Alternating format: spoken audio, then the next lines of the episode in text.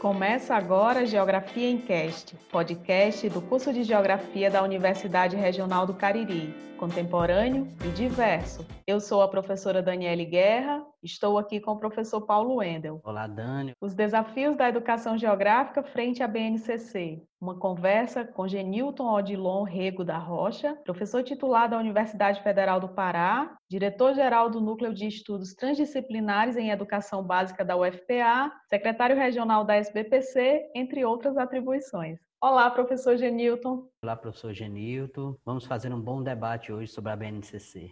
Daniele, Paulo, é uma satisfação participar dessa atividade de extensão do Departamento de Geociência da Universidade Regional do Cariri. É uma instituição com a qual eu tenho uma longa e velha relação. É sempre bom estar participando das atividades organizadas por essa instituição.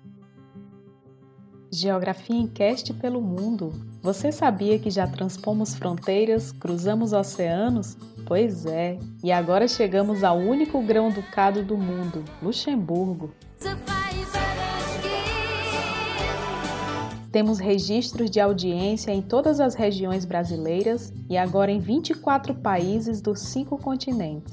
Chegamos até a África do Sul, Alemanha, Angola, Arábia Saudita, Argentina, Bélgica, Canadá, Chile, Colômbia, Emirados Árabes Unidos, Estados Unidos, Finlândia, França, Guatemala, Índia, Japão, Luxemburgo, México, Moçambique, Nova Zelândia, Peru, Polônia, Portugal e Reino Unido. Genilton, na década de 1990, houve a aprovação dos parâmetros curriculares nacionais, que inclusive foram alvo de duras críticas com algumas denúncias de ausência de professores no seu processo de construção, especialmente dos professores da educação básica. Neste sentido, o processo de construção da BNCC, a Base Nacional Comum Curricular, seguiu um caminho diferente? Como você avalia esse processo?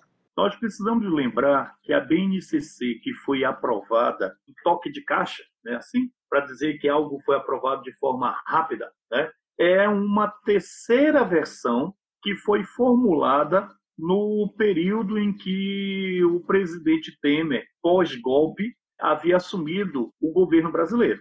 Então, a BNCC aprovada não é a BNCC que foi discutida nas duas versões anteriores, elaborada e reelaborada no governo Dilma. Então, a BNCC, que nós estamos hoje vendo orientar o currículo para as escolas de educação básica brasileiras, né, é uma BNCC que é fruto de um processo não democrático de construção que surge em um momento triste da história brasileira, que é o, o período do governo golpista do Michel Temer, né? e que, para piorar a situação, elabora uma BNCC após uma mudança na LDB que transformou radicalmente o ensino médio. Né? Então, são elementos que estão interrelacionados e que nós precisamos pensá-los em conjunto para entender o que é esta malfadada BNCC que está em vigor no Brasil. Professor Genilton, a estrutura da BNCC Geografia está organizada em cinco unidades temáticas que decorrem do primeiro ano dos anos iniciais do ensino fundamental ao nono ano dos anos finais do ensino fundamental. Como você analisa a organização da BNCC? Primeiramente, eu gostaria de lembrar que nós temos ainda a BNCC do ensino médio. O documento total ele vai da educação infantil ao ensino médio. Então, no caso específico, tu estás mencionando a parte da BNCC destinada ao ensino fundamental, tá certo? E aí, eu gostaria de lembrar, eu tenho trabalhado com a ideia de que a gente precisa entender currículo como o resultado de uma seleção intencional de conhecimentos. Portanto, eu trabalho com a ideia de que toda vez que se elabora um currículo, nós estamos definindo novos conhecimentos considerados relevantes para o grupo que elaborou o currículo e que deve ser esse conhecimento dado a conhecer as novas gerações. Afinal de contas, o público da educação básica são as novas gerações que precisarão ter acesso a esses novos conhecimentos considerados relevantes e que, por serem relevantes, precisam estar a salvo do esquecimento. Né? Porque é um fato. O conhecimento que na nossa sociedade é, não adentra no espaço escolar, ele fortemente tende a cair no esquecimento, uma vez que a escola ainda é a principal instância formadora das novas gerações.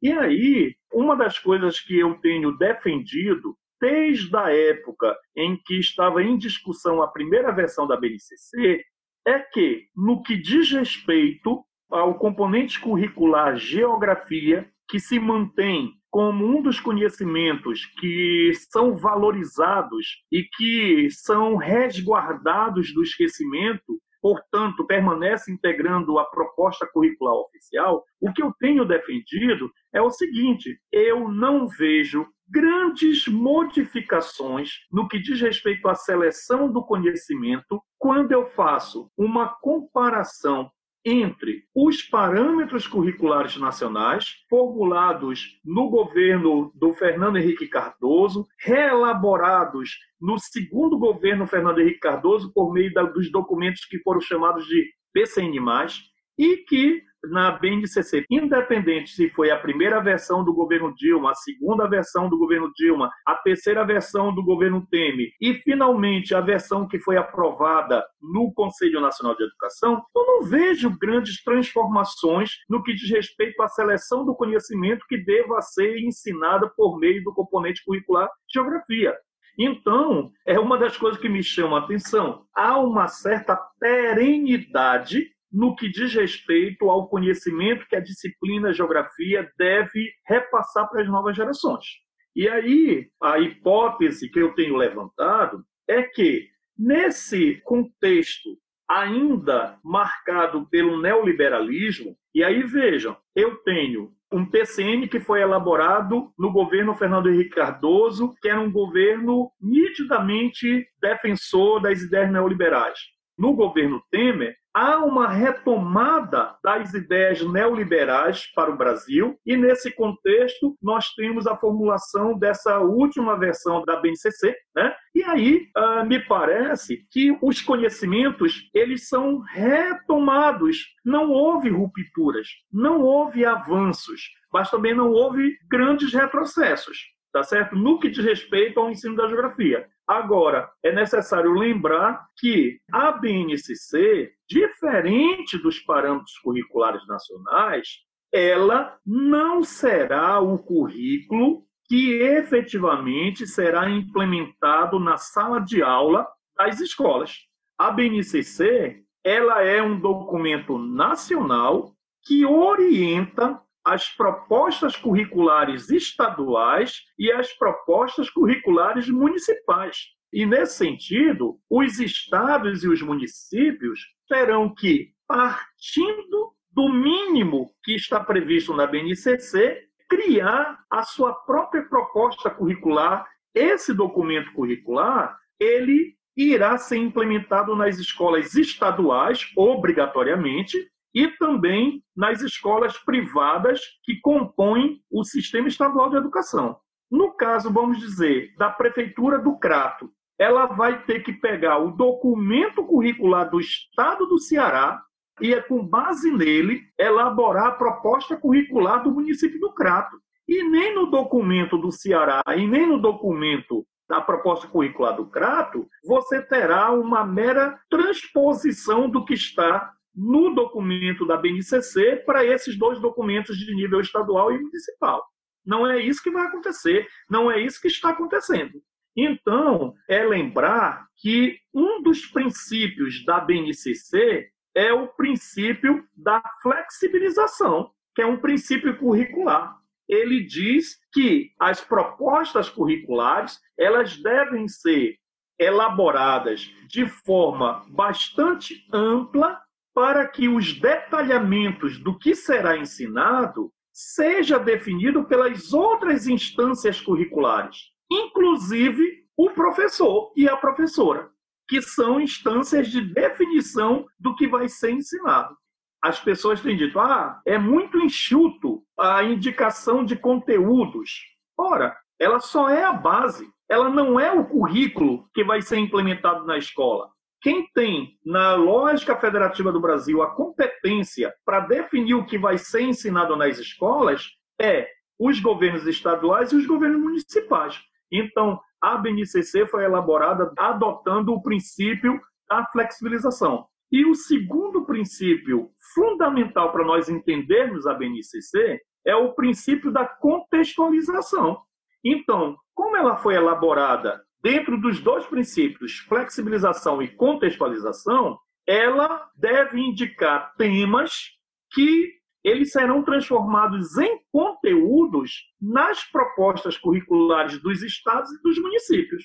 Então, o que a BNCC aponta são temas a partir deles, as propostas curriculares, levando em consideração o princípio da contextualização, ou seja, trabalhar partindo da realidade concreta, partindo daquilo que está próximo do estudante, daquilo que é vivenciado, experienciado pelo estudante. As propostas curriculares estaduais e municipais precisam transformar os temas previstos nas BNCC em conteúdos. Genilton, inicialmente a BNCC foi aprovada e homologada para a educação infantil até os anos finais do ensino fundamental. Por que o ensino médio ficou de fora nesse primeiro momento? Durante o governo Dilma, nós tivemos o início da formulação da BNCC. Então, no governo Dilma, eu tinha uma BNCC que estava sendo pensada para oferecer, né, enquanto um currículo de educação geral que deveria fornecer o conhecimento considerado importante para essa formação para a vida. Quando o governo Temer assume, ele imediatamente foi numa rapidez impressionante, ele apresenta uma proposta de reforma do ensino médio. E a reforma do ensino médio, ela foi uma ruptura com a concepção de educação básica que tinha sido adotada na LDB de 96 o ensino médio já não é mais a etapa final da educação básica. Porque se ele fosse a etapa final da educação básica, ele deveria continuar, a exemplo do fundamental e do infantil, oferecendo uma educação geral. Mas ele foi organizado por itinerários. São quatro áreas de conhecimento e um itinerário de formação profissional. Dito isso, a educação já não é mais básica, porque se ela fosse básica, ela tinha que ser comum a todos. No momento que o aluno escolhe o itinerário, ele não terá mais acesso ao conhecimento que deveria ser comum a todos. Ele terá acesso apenas a uma parcela desse conhecimento. Ora, o que aconteceu? Ele fez a reforma do ensino médio por decreto. O decreto entrou em vigor, tinha três meses de prazo, depois, ele foi sendo discutido nas duas casas, na Câmara de Deputados e depois no Senado, e ele se transformou em lei. Não podia a BNCC do ensino médio ser formulada enquanto a reforma do ensino médio não fosse tornada legal por lei. Então, quando foi aprovada a Lei 13.415, quando ela foi sancionada, iniciou-se o processo de elaboração da BNCC para o ensino médio com essas novas características. Portanto, tinha que se pensar a seleção de conhecimento para cada um dos itinerários e para aquilo que é base. Então, nós tivemos um atraso na aprovação da BNCC, do ensino médio, por conta desse atravessamento que o governo Temer fez com a mudança da LDB com a, a chamada reforma do ensino médio. Tanto é que a, a parte da BNCC para o ensino médio ela tem características completamente diferentes daquelas destinadas ao ensino fundamental. Ela é marcada por uma superficialidade não só no que diz respeito aos conteúdos selecionados, a BNCC do ensino médio não está dando conta de orientar os documentos curriculares estaduais, e isso é um problema sério. O Ministério da Educação, que tinha a responsabilidade de oferecer essas orientações, juntamente com o Conselho Nacional de Educação, não está também dando conta de resolver o problema de uma BNCC elaborada toque de caixa para o ensino médio e os problemas vão se avolumando. É, o resultado é que nós vamos ter nos próximos anos milhões de pareceres emitidos pelo Conselho Nacional de Educação para responder aos milhões de dúvidas que os sistemas estaduais estão tendo no sentido de implementar esse currículo extremamente vago que está na BNCC para o ensino médio. É mais ou menos isso que eu poderia dizer aqui. É a pior parte da BNCC é a destinada ao ensino médio. E isso reflete o absurdo que foi a reforma do ensino médio implementada pelo governo Temer. Genilton, ainda sobre o currículo, sabemos que todo currículo é campo de disputa de poder, conflitos e tensões. Como você situa a BNCC na política educacional brasileira contemporânea? Como eu já falei anteriormente, né, a BNCC esta que nós temos, foi elaborada dentro de um contexto triste, mas eu gostaria de destacar o seguinte: quando a gente pensou que tinha chegado no fundo do poço, fomos pego de surpresa, talvez, eu não sei se essa expressão é a melhor, e a gente descobriu que o poço não tinha fundo. E o resultado foi que, depois de um golpe, nós tivemos a chegada ao poder de um grupo fascista. E aí, eu gostaria de refletir com vocês. Este grupo fascista que hoje está no governo, ele ainda não teve capacidade, competência para pensar um currículo. O currículo que está na BNCC é um currículo à esquerda desse governo fascista. Em 2019, eu participei de uma mesa redonda sobre currículo lá em Santa Catarina, e a Elizabeth Macedo, ela saiu com uma na mesa que eu achei impressionante, realmente me deixou angustiado. Ela diz assim: ó, oh, no momento que esse governo fascista resolver apresentar sua proposta curricular, é capaz de nós sentirmos saudades da BNCC aprovada no governo Temer. A BNCC do governo Temer é claramente articulada com os princípios neoliberais para a educação. Eu poderia dizer, há um conservadorismo também, porque nós precisamos entender que esses governos, Temer, o Bolsonaro, são governos que são resultantes de uma articulação entre neoliberais e neoconservadores. No governo Temer, prevaleceram os neoliberais no campo da educação, por favor. No governo Bolsonaro, no campo da educação, está prevalecendo os neoconservadores. Né? Então, esse currículo que está hoje na BNCC ele não é o currículo que interessa a esses neoconservadores que estão no governo Bolsonaro. Se dependesse desse governo, nós estaríamos implementando um currículo onde a história não seria componente curricular, a filosofia não seria componente curricular, a sociologia não seria componente curricular. Esse governo ainda não disse a que veio no que diz respeito à educação. Ou melhor, disse, ele está desmontando é, todos os pequenos avanços que nós conseguimos é, no campo da educação. É o máximo, mas ainda não conseguiu interferir no currículo. Que fique bem claro isso. Nem no currículo e nem na formação de professores. Eles ainda não tiveram competência para interferir nesses dois setores.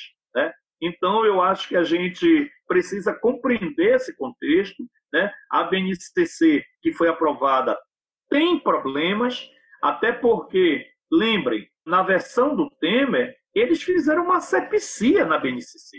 Eles tiraram, para atender às demandas dos neoconservadores, questões extremamente caras àqueles e aquelas que lutam por uma educação mais democrática, uma educação mais inclusiva, uma, uma educação que respeite a diversidade. Eles fizeram uma sepsia tentando eliminar qualquer possibilidade de discussão de gênero na escola, por exemplo. Porém, essa asepsia, ainda que tenha sido feita, não atende às demandas, não atende às expectativas, não atendem aos desejos do governo fascista do tempo. Reflitamos sobre isso. Professor Genildo, quais os desafios postos pela proposição de conhecimentos geográficos pela atual BNCC ao professor de Geografia no que se refere à sua formação inicial e continuada? Eu quero ser coerente com o que eu já havia mencionado antes. Né? Eu não vejo que a BNCC traga qualquer seleção de conhecimento novo em relação ao conhecimento que já vem sendo ensinado pela disciplina Geografia nos últimos 30 anos. E veja, quando eu falo 30 anos, eu estou falando, portanto, antes mesmo dos parâmetros curriculares nacionais. Porque se os parâmetros unificaram o currículo nacional, isso é um fato, mas também é um fato que no final dos anos 80, após o processo de redemocratização do Brasil, diferentes estados elaboraram propostas curriculares e essas propostas curriculares, elas já anunciavam uma concepção crítica de geografia a ser ensinada nas escolas, tá certo? Tudo bem que no final dos anos 80, início dos anos 90, prevaleceu uma concepção mais marxista de geografia. Os parâmetros fizeram uma certa ruptura com essa leitura mais marxista da geografia, adotada nos anos 80 início dos anos 90. Os parâmetros incorporaram muito os debates que estavam sendo feitos pelas geografias fenomenológicas, porém, neles também estava é, ainda algumas questões que foram trazidas para a geografia por parte dos marxistas, né? Então havia também uma certa leitura marxista e também, em alguns aspectos, uma geografia positivista. Então, a BNCC não alterou muito isso, eu volto a dizer.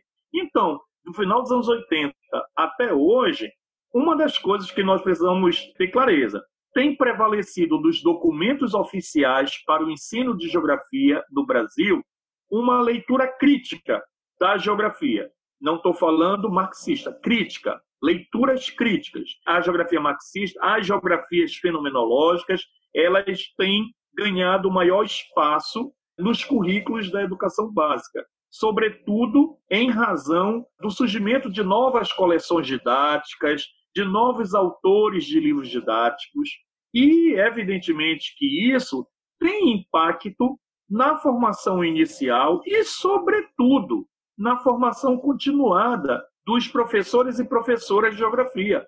Então, nós temos visto de forma muito contundente que os cursos de formação de professores sofreram muitas mudanças dos seus desenhos curriculares, eles promoveram rupturas com uma formação tradicional dos profissionais da geografia, não só no que diz respeito à epistemologia adotada, mas no caso das licenciaturas, além de terem adotado as correntes mais críticas da geografia, elas também adotaram pedagogias mais críticas. É bom lembrar disso. Né? Então, no caso da BNCC, o que nós temos percebido, e isso também a gente já tinha começado a perceber em razão dos PCNs, que os cursos de formação de professores, independente de ser geografia, eles começaram a dar ênfase mais aos conhecimentos necessários para ensinar do que os conhecimentos que precisam ser ensinados. Então, essa é uma das características atuais dos cursos de licenciatura.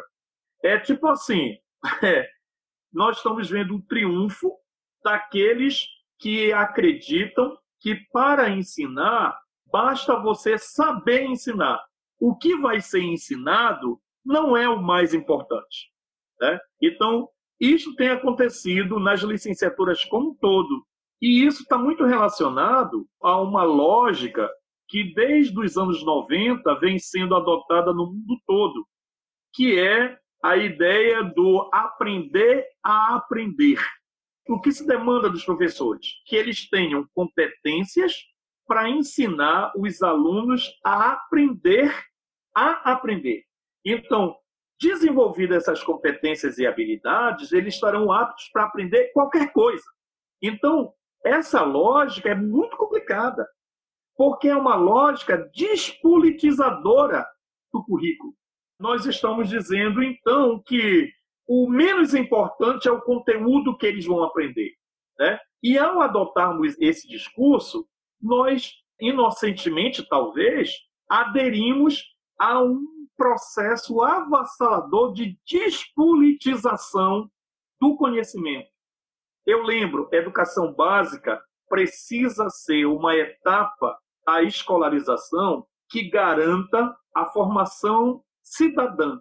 E não haverá formação cidadã se nós não fizermos uma seleção de conhecimentos é, geográficos, no nosso caso, históricos, sociológicos, filosóficos, químicos, que contribuam para essa formação cidadã. E nós sabemos muito bem que nem todas as geografias estiveram politicamente articuladas na formação de cidadãos. Nem todas as correntes geográficas elas estão comprometidas na produção de um conhecimento que instrumentize a sociedade para compreender-se, para compreender a sua relação com a natureza e compreender o quanto as relações que se estabelecem no interior da sociedade e as relações que se estabelecem entre a sociedade e a natureza têm sido mediada por princípios que interessam ao capital. Né? Então, nem toda a geografia tem contribuído para a tomada de consciência por parte das futuras gerações. Então, é um apelo que eu faço àqueles e aquelas que estão responsáveis pelos cursos de formação de professores, sejam iniciais, sejam cursos de formação continuada. Não façamos essa adesão à política, a essa lógica de que o importante é garantir as habilidades e as competências para que os alunos possam aprender a aprender. A dimensão pedagógica é importante, ela é fundamental, mas nós não podemos, em nome da dimensão pedagógica do processo formativo do professor, negligenciar os conhecimentos da geografia e, particularmente, nós não podemos, de forma alienada, selecionar conhecimentos geográficos que não contribuam para a formação cidadã das novas gerações. Eu acho que esse é o nosso desafio hoje, fazermos esse debate que é epistemológico, mas também é político e as duas coisas não estão separadas. A gente precisa discutir para que essa geografia. E aí eu acho que isso está muito relacionado à nossa condição no mundo quem somos nós, a serviço de quem nós colocamos o nosso trabalho enquanto educadores e educadoras, que sujeito nós queremos formar, né? que homem, que mulher nós queremos formar, para que mundo. E quando a gente começa a fazer esse questionamento, quem nós queremos formar? Quem nós queremos formar para que mundo? A gente vai ver que nem toda a geografia das diferentes existentes vai estar comprometida com a formação de um homem de uma mulher que nós queremos que sejam críticos, que sejam sujeitos ativos é, no seu tempo, no seu espaço. Né? Eu acho que essas questões elas são importantes e não podem ser negligenciadas por nós. Professor Genilton, muito obrigada pela sua participação neste episódio do Geografia em Cast, por aclarar tantas questões fundamentais acerca da BNCC, do currículo da educação básica, da formação de professores inicial e continuada isso tudo a partir de uma leitura epistêmica e política. Então, muito obrigada. Eu que agradeço o convite e estou à disposição para outros diálogos, tá certo? Parabéns, Daniele, parabéns, Paulo, parabéns aos colegas, às colegas do Departamento de Geociência da URCA. São vários colegas, várias colegas do Departamento de Geociência com os quais eu tenho uma excelente relação, parceiros e parceiras de sonhos, de utopias e de desejo de um ensino de geografia que promova a formação cidadã dessas novas gerações. Um abraço a todos e a todas. Geografia em Cast é um podcast semanal do curso de Geografia da Universidade Regional do Cariri. Na produção, contamos também com a colaboração da professora Jardélia Damasceno, dos professores Glauco Fernandes Vieira e Cássio Expedito Galdino Pereira e dos estudantes Emerson Monteiro de Souza, Luciano de Amorim Sobrinho. Apoio institucional, Proreitoria de Extensão da URCA e Comissão de Extensão do Departamento de Geociências. Eu sou Daniele Guerra e até a próxima segunda-feira com mais um episódio do Geografia em Cast.